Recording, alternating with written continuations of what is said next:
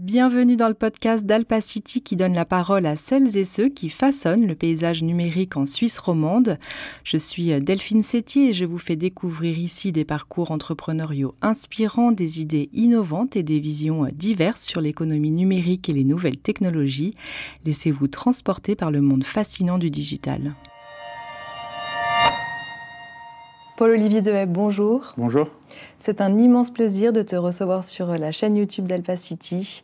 On va parler euh, agent IA, GPU, mais aussi souveraineté. Mais avant ça, est-ce que tu pourrais te présenter succinctement? Bien sûr, merci pour l'invitation. Donc, je suis Paul-Olivier Dehaye, je suis mathématicien et entrepreneur, euh, spécialiste de l'intelligence artificielle, des données et euh, CEO de Estia AI, donc la boîte via laquelle on construit un produit qui s'appelle Argo et on en parlera plus tard. Je sais que tu as aussi euh, participé à la découverte du scandale euh, Cambridge Analytica. Quel est ton regard euh, aujourd'hui sur, sur cette période? Oui, alors j'ai contribué effectivement à la découverte du scandale sur les données personnelles et leur usage dans les campagnes de, américaines de Trump et la campagne du Brexit. Ben, l'expérience que j'en tire, c'est quand même que ça, ça, a amené un autre regard collectif sur les données personnelles. Mm. Donc ça a permis d'avoir une, autre perspective de, l'importance de ces données, de leur impact sur la société. Et, euh, c'était un, rush complet de participer à ça. Mais en même temps, c'est une énergie que je veux réappliquer dans ce contexte maintenant de l'IA, de l'intelligence artificielle et des changements de société que ça va apporter. Euh, donc c'est un énorme, une énorme motivation pour moi euh, de, de, continuer dans cette direction, disons, socio-technologique qui combine à la fois des, des, intérêts technologiques et sociétaux. Est-ce que ce scandale, il a également euh, mis en lumière des questions euh, d'éthique euh, et de protection de vie privée. Est-ce que tu observes un changement, une évolution vers le mieux, si je peux dire ainsi? Alors, c'est, il faut modérer les ambitions. Donc, il y a un changement dans le sens que les gens comprennent les enjeux et comprennent certaines mécaniques mieux qu'avant. Mhm. Euh, maintenant, il y a quand même énormément de défaitisme toujours ambiant sur ces sujets.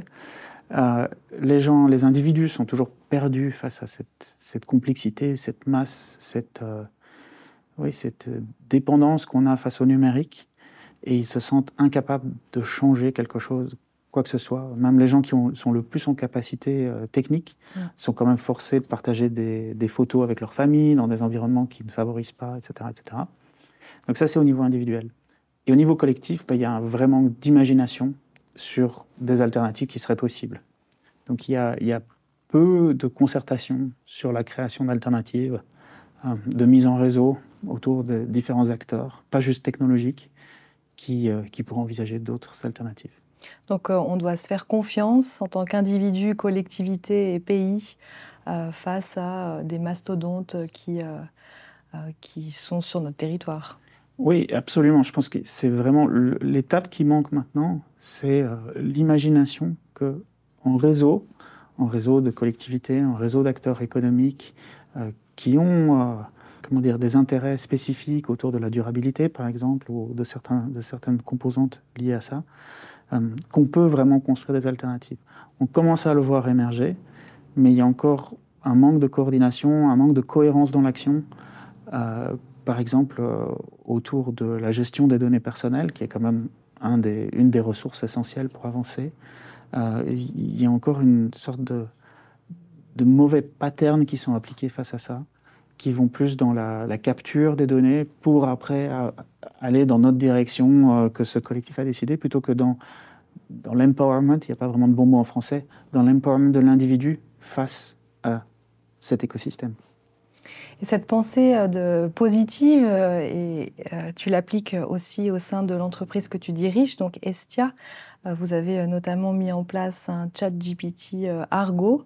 Mhm. Est-ce que tu peux nous en dire plus sur votre démarche, Estia, votre philosophie, votre stratégie, et ensuite sur cet outil qu'on a très envie de découvrir, qui est Argo? Oui, alors donc, donc Argo, c'est une solution comparable en fait à à OpenAI. Pour ceux qui connaissent, c'est pas juste OGPT, qui sont euh, une forme d'application OpenAI, mais c'est plus une, une, copie, bien qu'on ait été avant, de, du store de OpenAI, donc du store de GPT. Et l'idée, c'est de, de permettre à tout un chacun, ça peut aller de l'individu à une entreprise, de déployer son propre store, donc de déployer ses applications qui après, qui après vont être distribuées sur le réseau entourant cette entité. Donc ça peut être un réseau social, des individus euh, autour de moi, mais ça peut être aussi un, réseau de fournisseurs autour d'une entreprise, par exemple. Donc pour vraiment radier cette intelligence artificielle ou composée, hybride entre humaine et artificielle, autour de nœuds qu'on voudrait contribuer à rendre plus vertueux dans cet écosystème. Donc il y a quand même une question sous-jacente, c'est quoi qu'est-ce qui est vertueux Qu'est-ce qui est vertueux dans, dans cet écosystème?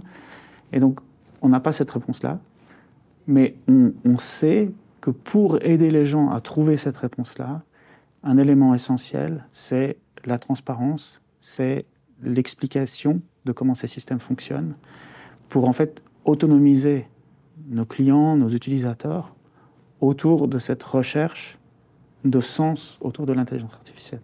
Donc ça, concrètement, ça veut dire quoi? Ça veut dire être transparent sur comment ça fonctionne au niveau technique, être transparent sur les coûts économiques, être transparent sur les coûts écologiques, être transparent sur toute une multitude de choses, avec l'espoir que, en discutant autour de ça, on apprenne progressivement quels sont les bons modèles.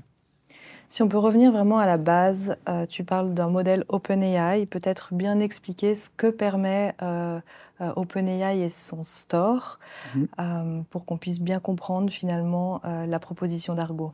Oui, alors OpenAI a sorti plusieurs modèles, donc on, en entend les noms régulièrement, GPT 3.5, GPT 4. Et, et, ces modèles sont construits sur une collecte de tonnes de données sur Internet et certaines données propriétaires pour entraîner en fait un outil qui va prédire le prochain mot. En gros, c'est ça. Donc, si je commence une phrase, cet outil va arriver avec une probabilité du mot suivant. Mhm. Mais parfois, on peut dire, euh, on peut structurer sa phrase comme une question.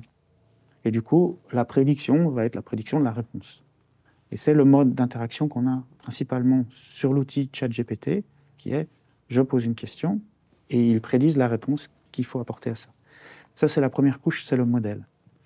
Et puis après, il y a une autre couche qui est construire une application au-dessus de cette intelligence artificielle. Donc considérer le modèle comme une plateforme et puis construire une application au-dessus. Et là, ça va être, je connecte des informations que j'ai dans mon entreprise ou des connaissances que moi, individu, j'ai, avec ce moteur, pas de recherche, mais ce moteur de raisonnement qu'est le modèle, et aussi avec d'autres actions qui sont possibles à l'extérieur. Par exemple, cette entreprise m'aide à livrer un produit de A vers B. Mhm.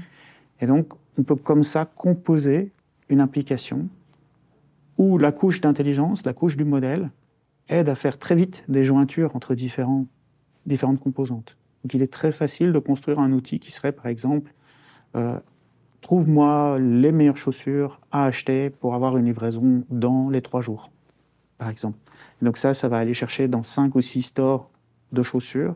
Ça va connecter avec une multitude de, services de livraison pour arriver avec des propositions. On parle beaucoup d'agents euh, IA. Euh, mhm. finalement, est-ce que ça représente euh, l'agent IA qui te permet de, de, réaliser des tâches diverses et interconnectées? Oui, donc c'est ça. Là, on a un agent IA, un premier, une première version en fait, et puis la version d'après, c'est d'avoir juste le problème, exposer un problème, exposer une situation. Et puis euh, la réponse de cette sorte de méta-agent sera alors de dire, bon, ben voilà l'écosystème d'agents qui va pouvoir t'aider à répondre à ça. Donc avoir une sorte de couche intermédiaire qui aide à orienter l'individu face à cet écosystème complexe. Et donc il y, a, des enchâssements, des imbriquements euh, hyper récursifs de, de tous ces services qui, euh, qui sont fascinants, à la fois fascinants et à la fois euh, mhm. d'énormes opportunités. En même temps, il y a déjà un imbriquement de services. pour ceux qui connaissent le terme, il y a des API qui permettent à différents systèmes de communiquer. Ben, il y a des API qui s'appellent en série ou en, arbre de décision derrière. Ça, ça existe déjà. Mais la, la caractéristique principale de ça, c'est que à chaque nouvelle API, il faut passer par un ingénieur, un développeur, et donc, au sein des entreprises, au sein d'entités qui doivent construire ça, c'est une boucle, en fait, de communication entre une décision qui est décidé par le business, décidé par le marketing ou je ne sais quoi, qui doit redescendre à ce niveau-là pour après être implémenté. Et là, maintenant, l'idée, c'est d'utiliser cette couche intermédiaire d'intelligence pour permettre à tout un chacun de connecter tous ces outils ensemble très très vite. Donc schématiquement, les agents IA seraient au-dessus de l'ensemble des API ou des services. Ils auraient la capacité, du fait de la connaissance des langues euh, de programmation ou autres, de pouvoir euh, donner des instructions. Oui, c'est très intéressant que tu dises au-dessus, parce que tout est un peu ambigu. qui est au-dessus de qui Moi, mon analogie, c'est plus il y a une myriade d'étoiles qui sont des API qu'on peut aller appeler une myriade d'étoiles qui peut être complètement euh, euh, enfin, incapacitante dans, dans, sa multitude. Mais après, on peut avoir des agents qui vont servir un peu d'interface et qui vont nous aider à faire sens et connecter ces étoiles ensemble et constituer un peu des constellations. Ce qui est un peu ce qui s'est passé il y a des milliers d'années quand les humains ont commencé à imaginer des constellations face à ces étoiles, mmh. donc pour essayer d'en faire sens. Et donc c'est un peu la même chose. Il y a cette couche intermédiaire qui va créer des constellations qui va, qui va, même pour reprendre le langage technique, qui va construire des vecteurs entre ces, ces, étoiles pour avoir des patterns qui vont permettre aux gens d'en faire sens, en fait. Mais c'est une couche extrêmement puissante, évidemment, mhm. d'aider à orienter, de construire un système de coordonnées, de références pour tout un chacun face à cette multitude d'API. C'est là où il y a ce, cette couche intermédiaire d'intelligence artificielle. Est-ce que tu aurais un exemple concret pour une PME mhm. euh, d'utiliser euh, justement ces briques que vous proposez chez Argo? Qu'est-ce que ça change dans l'organisation interne et quel, quel, bénéfice on a de, mettre en place ce genre de solution? Mhm. Alors, le, vraiment le, truc le plus abstrait, euh, qui est aussi un bon point de départ pour commencer, c'est imaginer un projet où il y a trois ou quatre rôles différents. Donc il peut avoir un rôle produit, un rôle marketing, un rôle euh, vente, et puis il y a un rôle euh, chef de projet. Voilà. OK. Donc il s'agit de construire une stratégie marketing autour d'un produit, de construire une stratégie de vente, etc. Donc on peut imaginer que chaque rôle est équipé d'un assistant qui est capable de parler à tous les autres rôles, mhm. qui sont eux-mêmes équipés d'un assistant, et de brainstormer, et d'avoir... Donc, avant même la réunion où les humains vont se réunir, ces quatre humains vont se réunir, il y a déjà eu tout un brainstorm de ces agents au préalable qui a dit bon, ben voilà, une stratégie, en voilà une autre, et en voilà une troisième, et voilà les points de vue de chacun des proxys, donc de ces agents, sur chacun de ces stratégies. Donc, ça, c'est relativement accessible, facile à expliquer. Mais il n'y a rien dans mon explication qui. J'ai parlé de rôle, je n'ai pas mm. parlé d'individu. On peut tout à fait imaginer qu'au lieu d'un rôle, il y a tout un département, tout le département marketing. Au lieu du rôle vente, il y a tout le département vente. Et là, l'imbriquement est complètement mm. fou, parce que suivant le projet, suivant le produit, suivant toutes les communications entre ces différents individus, au final, c'est vraiment des individus qui communiquent via des proxys, est d'une complexité énorme qui est pour l'instant inaccessible aux organisations humaines, comme on les fait tourner, mais qui a un potentiel d'accélération considérable. Aujourd'hui, c'est quelque chose qu'on peut mettre en place dans l'entreprise et ça marche? Alors, on est encore au début, mais sur, on est au début de cette complexité où je parle. Mais si on prend juste deux rôles mhm. et des proxys pour chacun des deux rôles et une communication entre ces deux proxys, là, on y est. Là, on y est vraiment. Et peut-être que plus accessible, un meilleur point de départ, ça peut être dans une entreprise, voilà, tout le secteur marketing utilise ces outils-là, outil 1, mhm. outil 2, outil 3, en software as a service, donc une plateforme, voilà, ou le CRM, on utilise le CRM dans tel département, tel département. Ben, un, premier point tangible d'action, c'est avoir un, un agent intelligent qui interagit avec cet outil. Donc juste pas encore exactement dans la collaboration entre agents, mais avoir un agent qui expose cet outil en mode conversationnel. Hmm. Et puis après, déléguer au sein de l'entreprise un accès à cet outil à d'autres acteurs de l'entreprise. Pour, pour, pour, avoir cette surcouche d'intelligence au-dessus des API euh, dures de l'outil spécialisé dans un domaine ou dans un autre, et en fait démocratiser l'accès à ses capacités au sein de l'entreprise. Une exploitation euh, des données euh, accélérée. Extrême, accélérée, ouais. Et utile. et, utile, et potentiellement dangereuse, potentiellement risquée. Il y a, tout, tout, tout, ça doit être équilibré, oui. Euh, tu me disais aussi que Argo utilisait plusieurs modèles. Vous n'êtes pas qu'avec OpenAI. comment ça fonctionne? Quel modèle vous identifiez comme bon? Sur quels critères vous vous appuyez? Et, pourquoi finalement euh, utiliser plusieurs modèles? Alors, on, utilise pour l'instant environ 70 modèles. Euh, donc euh, le premier c'est OpenAI, enfin le premier au sens le premier qu'on a implémenté parce que c'était le plus facile, c'est mhm. OpenAI qui tourne aux États-Unis. Le deuxième plus facile en gros c'est OpenAI qui tourne sur l'infrastructure Azure en Suisse. Mhm. Donc tout de suite le modèle tourne en Suisse. Et puis après, il y a une multitude de choix. Donc il y a des fournisseurs de Model as a Service. Donc c'est ça qu'on implémente pour l'instant, avant de passer sur nos propres modèles hébergés en Suisse. Donc on est en mode Model as a Service où les gens peuvent choisir en fait le modèle. Donc on leur, on leur laisse la décision, le choix, mais on les équipe pour faire ce choix. Donc une des choses qu'on fait, c'est qu'on va lire leur politique de protection des données pour citer les passages qu'on juge pertinents dans ces politiques de protection des données. Donc on a un drop-down, un menu où les gens mhm. peuvent sélectionner. Et puis, ils ont les, lignes, les citations qu'on juge les plus pertinents pour une décision. Et il y a une deuxième couche qui est une couche de commentaires. Mhm. Donc là, c'est en gros, c'est moi qui fais un commentaire sur ces décisions et sur ces choix que le fournisseur de modèles a fait pour guider nos utilisateurs dans des décisions sur ce modèle est adapté à notre politique d'entreprise ou ce modèle n'est pas adapté. Mais en fait, ce n'est pas une décision absolue non plus. Ça peut être, euh, ça peut être euh, conditionné au but exact de la personne qui l'utilise dans l'entreprise. Pour, pour, être plus clair, je pense que même si l'entreprise veut avoir une stratégie IA pleinement souveraine quand elle va déployer des services auprès de ses clients, ça fait partie intégrante de sa stratégie que d'explorer les solutions non souveraines. D'explorer dans le sens de, de voir ce qui se fait. Donc de voir ce qui se fait, de voir l'état de l'art à l'extérieur, hors du périmètre qu'on est prêt à déployer vraiment en production.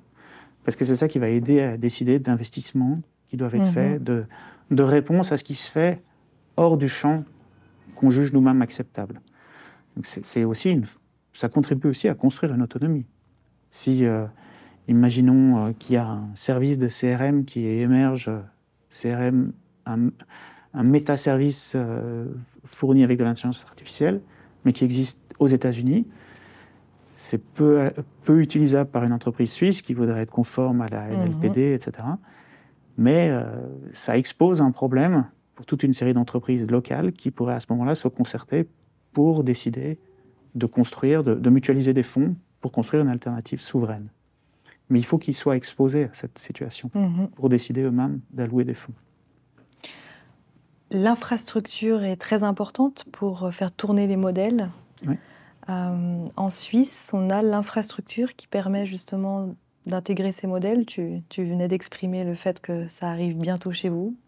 Oui, alors donc pour pouvoir faire tourner ces modèles, en fait plus précisément pour pouvoir faire tourner les gros modèles, on a besoin de GPU. Mhm. Et les GPU sont une ressource très rare pour l'instant, euh, construite principalement à Taïwan, presque exclusivement à Taïwan. Et c'est absolument la course pour les obtenir. Mhm. Donc, à part les entreprises qui sont, euh, qui sont les géants qu'on connaît tous, où euh, le nombre de GPU se chiffre dans les dizaines de milliers, voire centaines de milliers, en Suisse, je n'ai pas encore identifié d'acteurs qui en avaient plus que quelques dizaines. D'acteurs qui ne soient pas un Microsoft. Quoi. Mhm. Donc, l'accès au GPU est une vraie problématique pour pouvoir faire, alors on n'en a pas mentionné avant, pour pouvoir faire de l'entraînement, qui est la première phase de la construction d'un modèle, et de l'inférence, qui est la deuxième phase d'exploitation du modèle. Donc, pour les deux, on a mhm. besoin de GPU. Donc ça, c'est crucial parce que c'est, euh, ça veut dire qu'il y a, c'est, pour l'instant, un des modèles dominants, c'est un peu le modèle Nespresso, le modèle euh, imprimante, sur, euh, sur les modèles, c'est-à-dire que ceux qui ont accès à des GPU construisent les modèles pour après les vendre au token. Le Hmm. token, c'est l'unité de production des modèles, c'est des mots individuels. Donc chaque mot est payé parce qu'ils ont le modèle et ils ont la capacité à le faire tourner. Mais si cette capacité à faire tourner les modèles se démocratise, parce que plus de GPU sont accessibles, ça met à mal ces business models-là. Mhm. Donc ça, c'est des évolutions qu'il faut anticiper maintenant. Tu parles de souveraineté. Mhm. C'est vrai que c'est un, un concept difficile à avoir aujourd'hui dans un monde euh, globalisé. Les GPU sont fabriqués euh, à Taïwan. Euh, Qu'est-ce que tu entends derrière souveraineté et comment on tend, euh, en tout cas, vers cette direction euh, quand on est un pays comme la Suisse? Alors, pour moi, cette souveraineté, c'est un concept que plusieurs personnes utilisent, donc enfin, plusieurs États même utilisent. Mhm. Peut-être le point de départ est mieux de voir comme un, ensemble d'autonomie individuelle. Donc on a une souveraineté collective si on a tous une autonomie individuelle. Et cette autonomie, c'est-à-dire que tout un chacun a la possibilité de décider pour soi-même ce qu'il fait. C'est que cette IA est moins, par exemple, menaçante pour mon travail Mhm. Parce que j'ai une autonomie pour décider comment j'utilise l'IA pour me maintenir pertinent dans le contexte du travail et pas dépendre de choix qui ont été faits euh, de gens bien au-dessus de moi qui ont décidé de déployer un système sans avoir trop le choix. Ce système-là qui en fait est juste dans une mécanique de capture de l'organisation interne de l'entreprise pour après substituer Mhm. aux humains qui y travaillent pour déplacer cette structure interne sur d'autres humains qui sont dans un autre pays, par exemple. Donc cette, cette souveraineté collective, elle est, elle est en fait une somme de composantes individuelles que je préfère réfléchir comme une autonomie individuelle. Qu'en est-il dans le monde de l'entreprise? De On pourrait souveraineté, faire cette même, euh, ce même parallèle? Oui, tout à fait. C'est le, le- Il y a une multitude d'entreprises en Suisse qui sont sous une haute pression de compétition qui vient de l'étranger, Euh, principalement, je dirais, euh, dont la couche qui est moins visible par le consommateur au final. Le consommateur final en Suisse tend à favoriser des marques suisses, mais derrière, il y a des fournisseurs qui sont aussi suisses. Mhm. Donc cette, cou- cette deuxième couche-là est sous plus de menaces de remplacement, en fait. De remplacement par de l'IA et tout ça. Et donc il faut qu'ils gardent une stratégie face à l'IA d'autonomie, de décision de leur futur de ces PME, en fait, Ouais, sur du long terme. sur du long terme. Donc euh, ça veut dire, ça veut dire arriver, être capable d'arriver avec des solutions pour leurs clients actuels, des solutions qui sont compatibles dans un écosystème d'IA. Donc c'est euh, un déploiement depuis le fournisseur vers la grosse entreprise. De, voilà mon agent qui, euh, qui est un proxy en fait pour ma PME entière et qui va permettre d'interagir avec la multitude de services qu'on sait que vous êtes en train de construire à l'intérieur. Mhm. Pour revenir sur l'IA et t'en parler un petit peu, euh, on le sait, il y aura un bouleversement euh, euh, économique, une réorganisation des entreprises, beaucoup de métiers qui vont disparaître. Comment tu imagines un petit peu ce futur-là et, dans quelle économie finalement on, va vivre avec tous ces agents IA C'est une grosse Je- je- question. hein. Oui, je ne suis pas devin, c'est très difficile. Par contre, ce que je peux, ce que je peux amener, c'est des manières de penser qui m'aident maintenant. Donc, euh, une, une, quelques points de données qui sont, qui sont intéressants maintenant. Un GPU qui tourne euh, en permanence, il est un peu nécessaire de le faire tourner en permanence parce qu'on ne peut pas le démarrer instantanément. Donc, si vous voulez avoir un service qui est là, disponible, il faut qu'il tourne en permanence. Donc un GPU qui tourne en permanence, ça coûte maintenant sur Azure un, un décent face au modèle qui existe, ça coûte 7 francs de l'or. Mhm. Mais ça tourne 24 heures sur 24, 7 jours sur 7. Donc en fait, quand vous faites le calcul, c'est comparable à un salaire minimum. Donc ça, c'est le coût pour une entreprise de faire tourner un GPU face à faire tourner un humain Mhm. pour vraiment faire ce parallèle dans, dans un langage qui est le plus tangible par les deux côtés, en fait. Donc, maintenant, sur un GPU, qu'est-ce qu'on arrive à faire tourner Mhm. Donc, on arrive à faire tourner, il y a une certaine bande passante de raisonnement qui peut passer là-dessus, qui évidemment domine totalement l'humain en termes de capacité de raisonner. de, de, de, bande passante. sur la créativité, c'est autre chose, évidemment. Donc il y a cet aspect-là. Un autre aspect qui peut aider à mesurer l'ampleur du changement qui vient, c'est le coût maintenant quand on achète des, des tokens, au token, donc c'est fournisseurs de Model as a Service. Et là, on paye environ un franc pour un million de mots. Un franc pour un million, de mots. Environ, un ordre de grandeur. C'est suivant le fournisseur, c'est 10 fois plus, 10 fois moins. Suivant la qualité du service, la qualité du modèle, ça peut être 30 fois plus. Mais c'est juste un ordre de grandeur. Un humain qu'on paye au mot, il y a certains qui sont payés comme ça. Par exemple, un rédacteur, quelqu'un qui va rédiger euh, des mots pour euh, un communiqué de presse, pour euh, un journaliste, ou voilà. Environ, ou, même un codeur qui va écrire du mhm. code, qui va écrire des, des mots clés l'un après l'autre toute la journée. Le prix est d'environ un franc du mot. Donc il y a un facteur d'un million entre les deux. Bien sûr, tout de suite, la réaction, c'est de dire, mais la qualité est bien plus élevée du côté du codeur ou du côté de l'humain qui va rédiger un texte. Bien sûr. Mais dans un contexte où la génération coûte un million de fois moins par la machine que par l'humain, ce qui commence à avoir de la valeur, c'est plus la génération, mais c'est la vérification. Mm-hmm. Donc tous les métiers vont un peu changer dans un métier de supervision d'un stagiaire ou d'une armée de stagiaires artificiels en fait. Mm-hmm. Ça, c'est un peu l'énorme pivot qu'on peut anticiper maintenant. On parle beaucoup de métiers euh, liés au langage, euh, les métiers du service. Récemment, j'ai vu une vidéo euh, d'un logiciel qui permettait donc de virtuellement représenter une moto. Mhm. Et avec toutes les données physiques qui existent, qui ont été données à une intelligence artificielle, l'IA a pu faire une des milliers de propositions pour raccorder la roue arrière. je ne rentre pas dans les détails. Mais tout ça pour dire qu'aujourd'hui, même le métier d'ingénieur, mhm. en fait, est soutenu par des propositions de l'IA. Ah, donc finalement, est-ce que ça touche J'ai l'impression que, cette IA générative touche vraiment euh, une grande, grande, grande partie de la population et j'arrive pas encore à voir ceux qui seront épargnés euh, par ce phénomène. Alors, je suis d'accord. Je pense que tout le monde va être impacté. L'erreur serait de penser que dans les LLM, c'est un mot qu'on entend beaucoup, les Large Language Models, que le L du milieu, le language, mhm. soit juste du langage humain. C'est-à-dire que cette moto, pour pouvoir interagir avec dans un logiciel de design, ou AutoCAD ou je ne sais quoi, il y a un langage que ce logiciel parle derrière. Il y a, une formalisation, de, de, pas de ce qu'est une moto, mais de ce qu'est une représentation graphique d'une moto.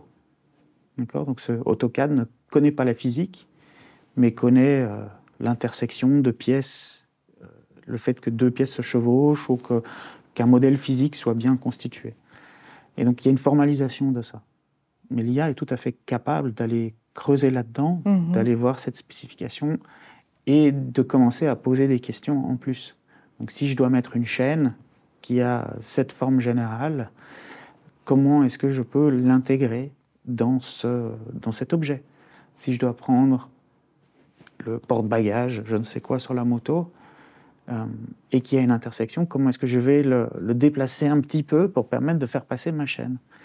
C'est le genre de, raisonnement où, en fait, euh, l'IA dépasse totalement la capacité, en termes de, de, bande passante, dépasse complètement la capacité humaine à aller prendre ce modèle et déplacer et essayer mmh, quelque chose de légèrement différent. Donc ça, c'est l'état où on en est maintenant. C'est dans cette compositionnalité des modèles. Euh, mais on le voit dans plein de secteurs. Par exemple, dans le secteur du BIM, qui est le secteur du bâtiment, ben, on peut se poser des questions sur, euh, OK, j'ai les règles du cadastre, j'ai une parcelle, j'ai les règles du cadastre, j'ai ce que je peux construire. Comment est-ce que je vais... Euh, enfin, je suis architecte, crée-moi un modèle de bâtiment qui rentre dans les conditions du cadastre pour une famille de, mm. avec trois enfants et qui veut une chambre euh, d'amis. Donc là, on peut tout à fait générer sous contrainte, sous contrainte formalisée, euh, des propositions à valider après avec, par l'humain. Tu es mathématicien. Mm. Euh, quel est l'impact de l'IA dans, dans, dans, ce domaine-là? Alors, très, très, question très intéressante parce que je pense que c'est un des premiers domaines où il va vraiment y avoir des avancées qui vont, euh, qui vont perturber tout le monde en fait. Euh, là maintenant, on est dans une situation dans les maths, donc dans la recherche en maths, où on a euh, les cerveaux les plus, les plus calés mm-hmm. qui sont en train de voir comment ils peuvent, ils, peuvent arriver à créer une symbiose avec ces ordinateurs, avec ces outils, avec ces, outils d'intelligence artificielle. Et le type de symbiose qu'ils recherchent, c'est le même que Kasparov avec Deep Blue. Donc, quand Kasparov joue aux échecs, à un moment donné, il s'est fait battre par la machine, mais ça a amené une évolution aux échecs où les grands maîtres s'entraînent face aux machines. Donc une autre manière de, se préparer pour jouer aux échecs. Donc en fait, c'est ça qu'ils recherchent maintenant. Dans une logique de recherche, donc de partage de la connaissance, d'accélération de, la recherche de connaissances. Tous ces matheux qui conçoivent peut-être mieux que le grand public ces outils-là, ou en tout cas leur utilité pour eux, sont en train de, chercher comment collaborer autour de la création d'agents intelligents pour les aider à faire leur travail qui est de prouver des théorèmes. Mmh. Et donc, il y a une énorme accélération parce que prouver des théorèmes, on a toutes les théories nécessaires pour traduire ça en produire du code qui suit certaines spécifications. Il y a des vrais parallèles entre les deux. Il y a une vraie théorie de pourquoi ces deux choses sont en fait la même question. Et donc en fait, on a une boucle là mm-hmm. d'énorme apprentissage sur comment coder des théorèmes le plus vite possible en s'aidant d'agents intelligents. Ces théorèmes étant directement traduisibles en code qui va eux-mêmes nous aider à produire des théorèmes encore plus vite.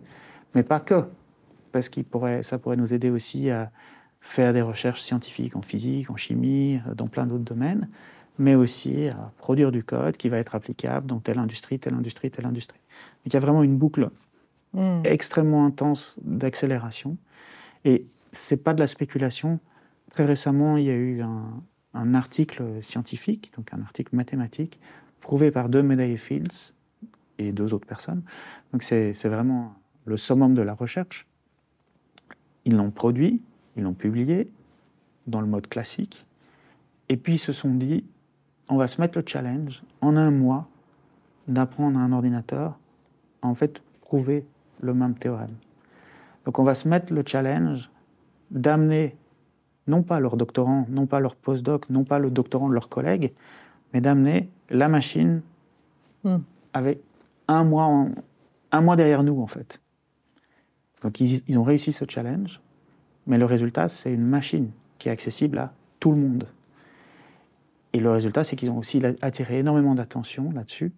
Et donc il y a plein de gens qui sont en train d'essayer de réduire ce délai maintenant, qui se concentrent sur le fait de réduire ce délai. Donc d'avoir vraiment un, copilote global derrière nous en permanence pour accélérer ça. On a justement ce phénomène d'accélération euh, qui, est, qui est intéressant, mais qui est aussi euh, peut-être parfois stressant. Euh, Comment on arrive à être aussi rapide en Suisse Et j'ai envie de te demander euh, peut-être quel est le secret en fait? Comment on, y arrive? La construction de sens. non, mais c'est vrai. il faut arriver euh, à, construire nos constellations, nos patterns sur ces étoiles-là, à, voir ça comme quelque chose de bénéfique, d'essentiel, d'utile, et à développer, à concentrer notre attention sur la construction de ces patterns, l'identification et la réutilisation de ces patterns. Donc c'est vraiment, j'ai dit que cette couche d'intermédiation entre ces étoiles et l'humain, qui est juste complètement euh, surpassé par cette myriade d'étoiles, donc il y a une couche d'interprétation entre les deux, mais il faut consacrer une attention très particulière sur cette couche interprétative et faire circuler au maximum les informations qui sont au sein de cette couche. Donc, euh, entre, entre communautés, parce qu'il y a communauté d'entrepreneurs, communauté de, de, cantons, d'associations de la société civile, d'individus, de médias, de je ne sais quoi. Donc, vraiment faire circuler des bonnes pratiques, des bonnes réponses sur cette couche interprétative de l'intelligence artificielle. Mais de l'autre côté, disons, il y a beaucoup de fournisseurs de services pour lesquels ce n'est pas leur intérêt de le faire. Mm-hmm. Ce n'est pas leur intérêt d'être transparent sur euh, là, maintenant, j'utilise ChatGPT et tout d'un coup, j'ai une réponse de moins bonne qualité. Pourquoi? Pour l'instant, on ne le sait pas. Mhm. On a juste que parfois, ChatGPT a l'air paresseux.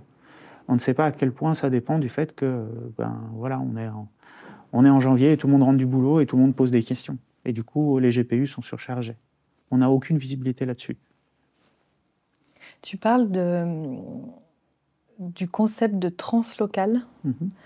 Euh, J'ai l'impression que ça fait résonance justement au territoire et à cette réflexion sur cette fameuse couche. Est-ce que tu peux euh, nous en dire plus sur ce concept? Alors oui, donc si on arrive à en faire sens de ces constellations depuis notre point de vue euh, ici en Suisse, en Suisse romande, on peut imaginer, Mhm. rêvons que ce point de vue euh, éclairant soit transférable en Suisse alémanique, ou en France, ou ailleurs.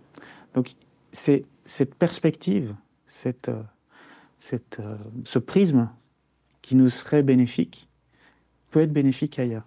Donc il y a déjà cette composante-là. Et puis il y a une autre perspective qui est, euh, j'ai parlé de c'est au-dessus de nous, c'est en dessous de nous. Ben, c'est un peu un switch qui est complètement déstabilisant aussi.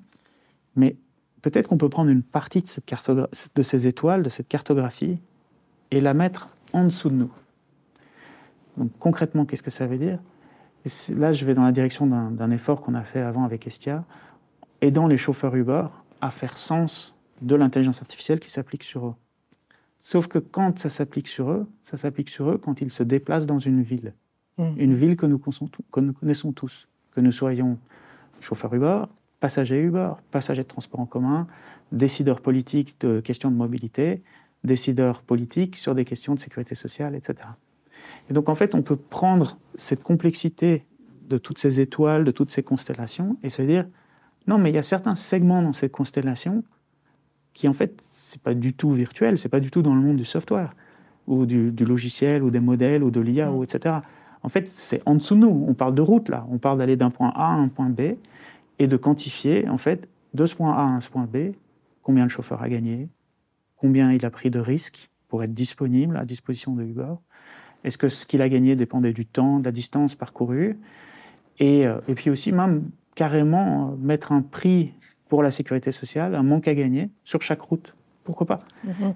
et donc, c'est reprendre cette complexité des modèles et la replonger dans notre vue locale qui nous assure une cohérence de, de réflexion sur cette strate en fait commune qui est la ville.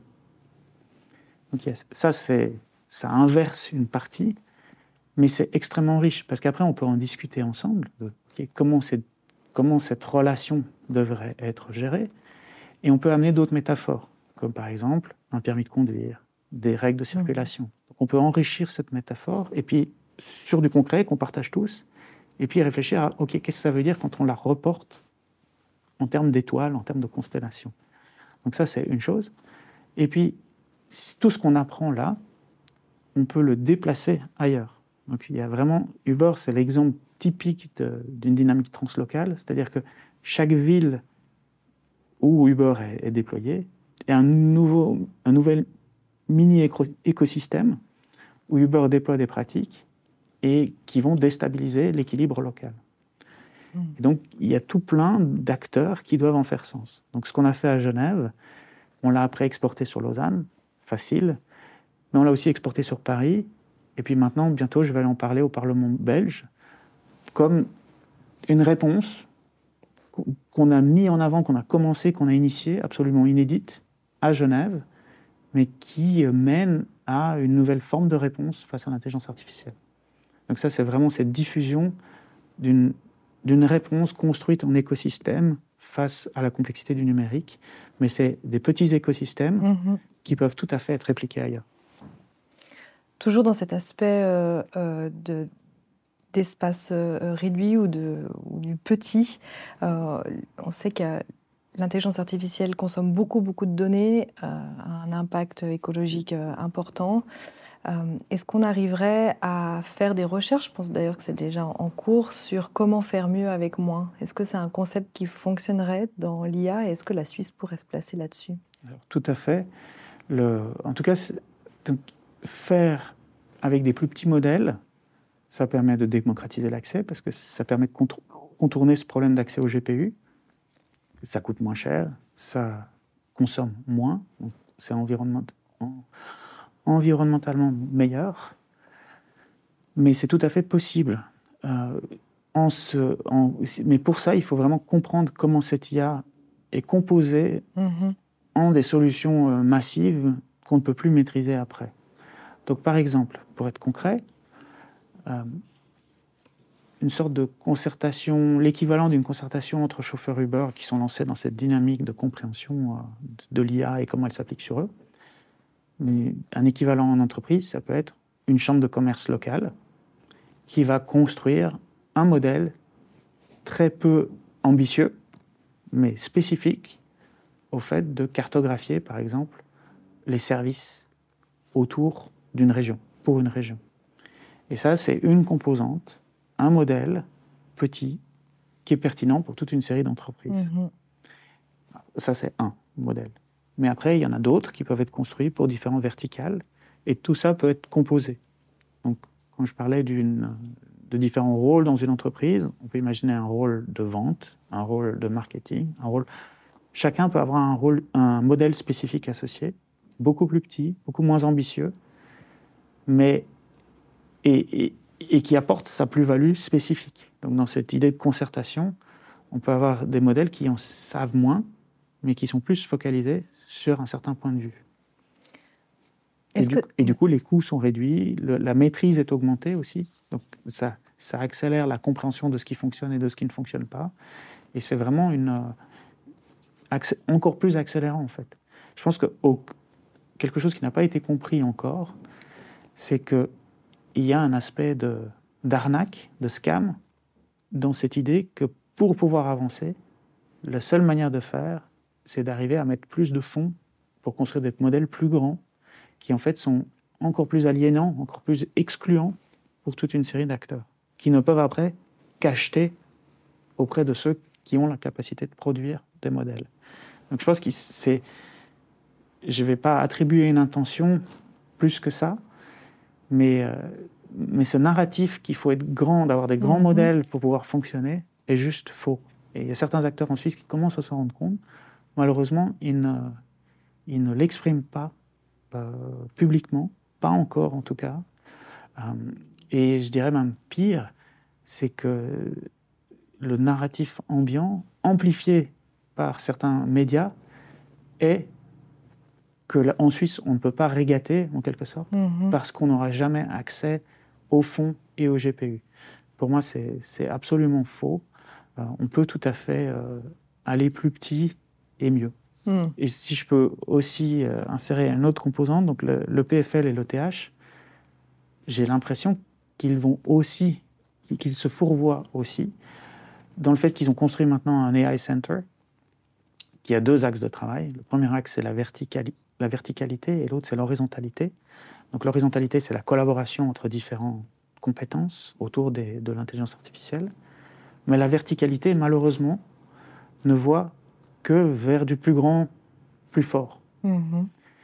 Et ne voit pas vers des modèles plus petits et comment ces modèles pourraient être composés, pour être assemblés.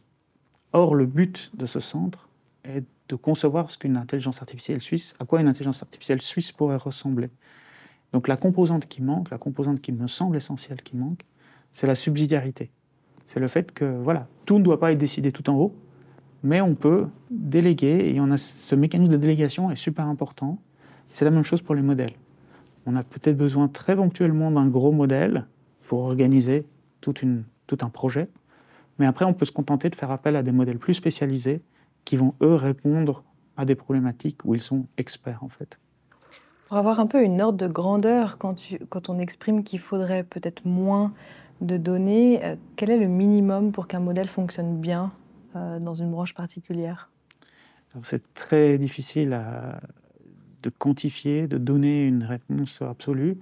On s'éloigne fort de la science, là, on est juste dans le doigt mouillé. Mhm. C'est vraiment l'état de, l'art, c'est le mhm. doigt mouillé. Euh, pour, pour fine-tuner son propre modèle, on dit en général qu'il faut une centaine d'exemples. Maintenant, une centaine d'exemples, c'est pas énorme, ça mhm. peut parfois être produit à la main.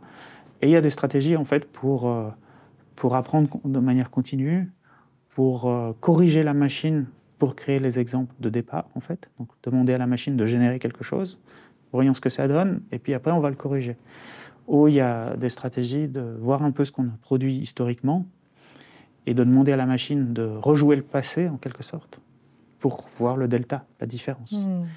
il y a toute une multitude de stratégies. En fait, c'est un des points sur lesquels nous, on se concentre. C'est dans cette chaîne de littératie sur l'intelligence artificielle. Donc, euh, on passe d'une étape à une autre, à une autre si on veut vraiment prendre un modèle, donc si on veut rester cohérent avec ce que je viens de dire, si on veut vraiment prendre un modèle, un gros modèle et le fine-tuner dans un modèle plus petit, le faire, ce qu'on appelle de la distillation dans un modèle plus petit, le fine-tuner, l'adapter pour mon use case à moi, euh, voilà, mon modèle souverain qui m'appartient et que je peux déployer, qu'est-ce qui manque en fait? Et donc on essaye de fluidifier au maximum cette, euh, cette transition. Donc, euh, prendre les gens par la main au départ. Voilà, vous avez utilisé ChatGPT, ça vous a impressionné. Mais concrètement, vous voulez le déployer en entreprise, à quoi ça ressemble? Première chose, si vous voulez l'appliquer sur vos données d'entreprise, c'est probablement pas malin de passer par un fournisseur dont les garanties sont un peu, sont un peu plus délicates. Mhm. Donc, vous voulez la ramener sur votre infrastructure, en tout cas une infrastructure où les contrats sont plus solides pour vous. première étape. Deuxième étape, vous voulez utiliser un petit peu ce système que vous vous êtes construit vous-même, pour relativement peu cher, et puis voir ce qui marche et ce qui ne marche pas. Expérimenter un petit peu autour et voir ce qui marche et ce qui ne marche pas. Troisième étape, ce qui marche, vous voulez vous assurer que ça marche tout le temps et que ça marche à un prix, un coût en production qui soit acceptable. Il y a beaucoup de gens maintenant qui, qui reçoivent leur première facture de OpenAI et de, de Amazon, etc., de Azure, et qui se rendent compte, wow, ok, ça c'est un tout autre budget que ce que je pensais. Et oui, évidemment, ils encouragent une consommation, une, peu de réflexion en amont pour anticiper les coûts sur le long terme. Mais ton, explication tombe à pic. Je voulais te demander un conseil euh, aux, entreprises justement pour se lancer dans, dans l'IA et je crois que tu viens de résumer parfaitement euh, les étapes. Alors ça, c'est les étapes pour vraiment opérationnaliser, mais je pense que les beaucoup d'entreprises, surtout des, petites entreprises, sont encore une étape avant, mhm. qui est euh, l'étape, on va prendre un formateur pour nous apprendre tous à utiliser ChatGPT ou à utiliser un produit comme ça. Parce que au sein de l'entreprise, il y a des gens de différentes compétences, de différents d'un appétit différent pour tester de nouveaux outils. Donc la première étape, c'est un peu euh, égaliser tout ça mm. autant que possible. Enfin, en tout cas, à mon avis, une bonne étape, parce que ça coûte très peu cher. Juste, on parle juste d'une formation et d'une demi-journée, quelque chose comme ça. Et ça permet après d'avoir toutes les voix à table. Tout le monde se sent en capacité d'au moins imaginer quelque chose mm. d'autre. Donc ça, c'est vraiment euh, une formation relativement basique. Et c'est pas égaliser dans ce sens-là, c'est plus faire monter ceux qui sont un peu en retard. Mais il y a un aspect important sur cette formation, à mon avis, et, c'est là je, je, suis commercial et je vends l'avantage d'Argo, c'est il faut que cette formation envisage déjà une collaboration. pour moi, une formation idéale, c'est euh, voilà, on est une boîte qui vend d'habitude des stores, on est dans une formation, donc on va imaginer un autre truc, on va organiser la fête de quartier et on est le et on va organiser la fête de quartier. Comment est-ce qu'on fait ça avec l'IA mm. Et ensemble, pas juste une personne, mais ensemble. Donc vous, allez être l'équipe euh, stand de glace, vous allez être l'équipe ceci, vous l'équipe cela. Quel genre de service avec lequel vous voulez interagir pour construire ça? Donc vous, vous êtes l'équipe service qui va construire les services pour répondre à ça. Juste un truc hors champ habituel, mais collaboratif. Mm. Parce que pour vraiment repenser le potentiel, il ne faut pas partir de l'individu seulement. Enfin, l'individu est évidemment super important, mais il faut aussi mettre les gens en capacité de réinventer les modes de coopération possibles. Donc, et ça, c'est un avantage d'Argo parce que pour l'instant, les, les, les, formateurs, la seule possibilité qu'ils ont de faire quelque chose comme ça, c'est de dire à tout le monde, vous sortez votre carte de crédit et vous achetez la solution OpenAI mm-hmm. entreprise ou OpenAI Teams, etc. Donc ça, euh, c'est leur point de départ pour l'instant. Sur Argo, le point de départ, c'est vous ouvrez un compte. Pourquoi? Parce que c'est gratuit. Pour commencer, il y a un modèle freemium qui est spécifiquement pour permettre ce genre de pattern-là, parce que c'est ce qui est accélérant pour faire sens de cette couche d'intermédiation dont je parlais. Est-ce que tu penses que c'est un défi, euh, cette, euh, cette, collaboration euh, qu'on perd un petit peu finalement, versus la personnification de l'intelligence artificielle pour chaque individu? J'ai mon tuteur ou mon agent IA pour m'aider dans telle ou telle tâche, pour par exemple m'apprendre les mathématiques pour chaque élève tu as une manière de penser, une manière de, digérer l'information, et tu as euh, un agent avec toi, un tuteur qui est infatigable et qui peut vraiment euh, euh, t'apprendre de manière personnalisée. Pour moi, ce n'est pas du tout exclusif. D'ailleurs, à l'école, à l'université, il y a beaucoup de projets où on cherche à faire travailler les, élèves, les étudiants ensemble, pour justement voir que tout le monde ne réfléchit pas de la même manière, mm. que chacun a sa plus-value, comment collaborer sur un projet difficile. Enfin, il y a de plus en plus de ça, de cette forme d'apprentissage qui est aussi importante. Euh, ces outils amènent des nouvelles perspectives aussi sur ces projets collaboratifs. Donc on peut avoir, on va tous construire un agent qui va résoudre un problème, ou on va tous chacun se construire un agent et ces agents vont collaborer pour mhm. résoudre un problème. Donc on a tout plein de modèles là euh, encore à explorer et ça va être fascinant.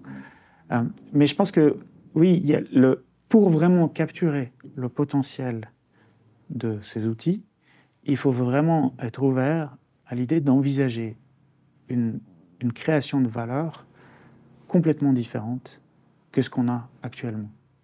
Ça ne veut pas dire que ça va se substituer à l'humain, mais c'est juste que les, flux d'idées entre humains mm-hmm. vont être différents d'avant et euh, vont être parfois accélérés. Il y a vraiment cette notion de vitesse qui est importante.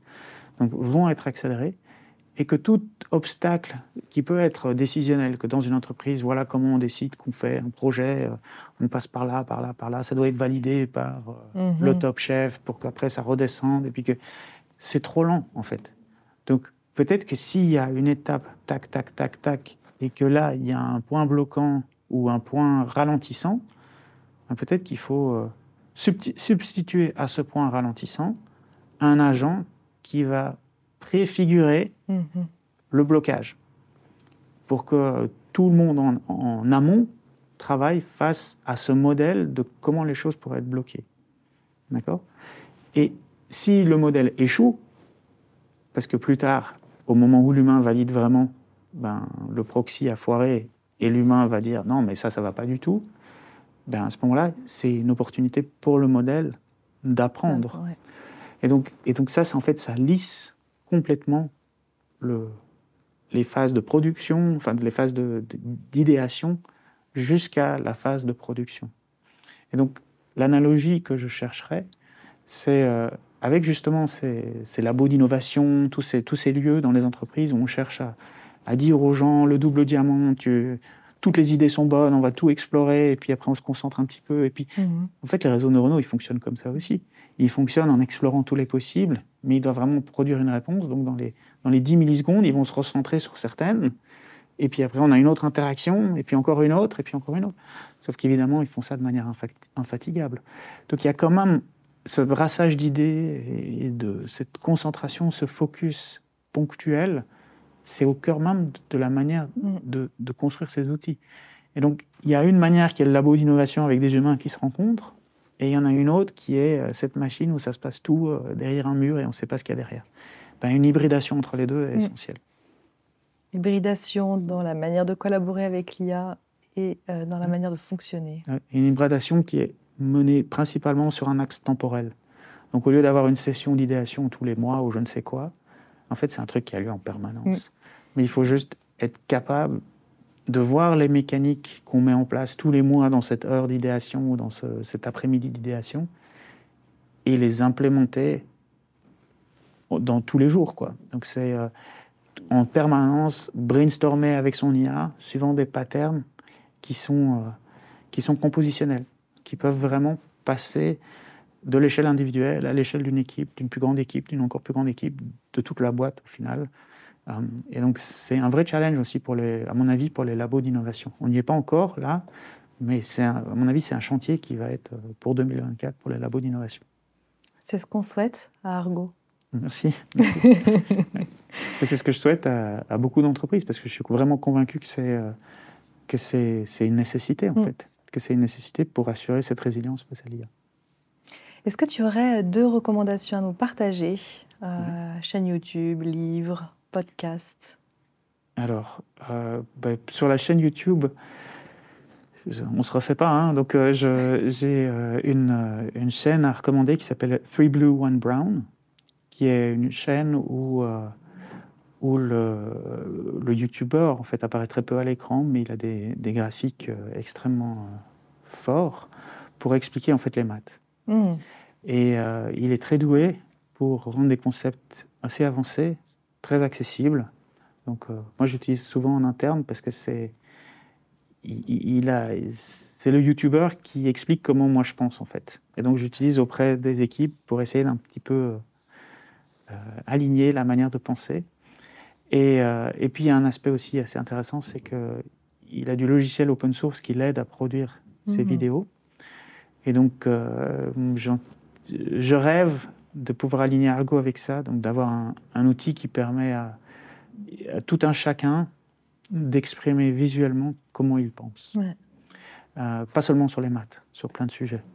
Et donc d'avoir un agent Argo, un agent artificiel qui, qui visualise en fait tout ce que j'ai expliqué avant, ces, manières de penser de ces systèmes, et qui, et qui contribuent à faire cette hybridation euh, en permanence. Ouais, ce serait un super outil. Mais trouve-moi un, business model autour de ça et on construit demain. C'est pas le, le on, on, doit un peu naviguer euh, cette question-là pour l'instant. Mais l'appel est lancé. Voilà. Et il y aurait euh, également une personne que tu pourrais nous recommander, qu'on pourrait inviter euh, sur cette chaîne. Alors oui, Jessica Pidou, une, une postdoc à l'université de Neuchâtel, une sociologue, qui est aussi directrice de l'association Personal Data IO, donc qui a repris mon flambeau, l'association, parce que je l'avais fondée et j'étais le premier directeur. Et donc cette association se focalise sur les données personnelles, le contrôle des données personnelles, l'explication de tous les enjeux, de tout l'écosystème, des questions de souveraineté aussi. Euh, mais elle a un regard évidemment très différent de moi sur ces questions, mm-hmm. un regard de sociologue.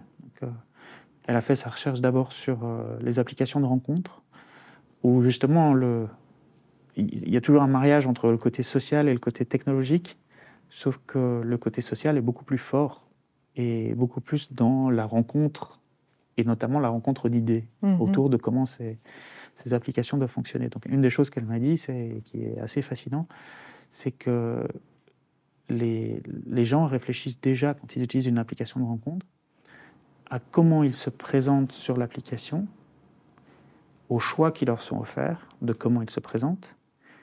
Et puis après, ils doivent. Donc, ils font cet effort de réflexion en amont. Et puis après, ils font cet effort de réflexion en aval, quand vraiment ils rencontrent des gens, s'assurer que le profil, ils n'avaient pas trop menti et qu'en réalité, euh, la réalité match relativement bien par rapport à la fiction qu'ils avaient construite. Et puis aussi dans la perception mutuelle mhm. de, ces avatars par rapport à la réalité. Et donc il y a, déjà, c'est déjà un terreau pour que les gens réfléchissent à ça. Et donc euh, avec elle, euh, on s'est rencontrés pas loin d'ici et voilà, on a bien connecté. Et en fait, on a étendu le champ de ces recherches euh, aux questions de matching en général. Pas juste le matching euh, euh, amoureux dans ce mhm. contexte-là, mais aussi le matching des chauffeurs Uber avec leurs clients et le matching de contenu publicitaire avec la personne qui consulte des médias, etc. etc. C'est un terreau extrêmement riche pour réfléchir au, au numérique, en fait. C'est passionnant. J'espère qu'elle répondra positivement à notre invitation. Je suis sûr. Paul-Olivier, merci infiniment. Merci. Euh, je rappelle qu'on peut dès aujourd'hui utiliser la plateforme Argo. Correct. Euh, que d'ailleurs j'ai utilisé euh, et que et pour l'instant j'en suis contente. Super. Dis-moi si ça n'est plus le cas. je ne citerai pas. Merci infiniment en tout cas. Merci. Merci beaucoup. Et voilà, une conversation euh, inspirante qui touche à sa fin. Un grand merci à notre invité euh, pour son partage précieux et éclairant, et à vous, chères auditrices et auditeurs, de nous avoir euh, accompagnés. Si vous avez apprécié cet épisode, n'oubliez pas de vous abonner pour ne rien manquer de nos futures rencontres, et je vous retrouve très prochainement pour d'autres aventures. D'ici là, continuez à explorer, apprendre et innover.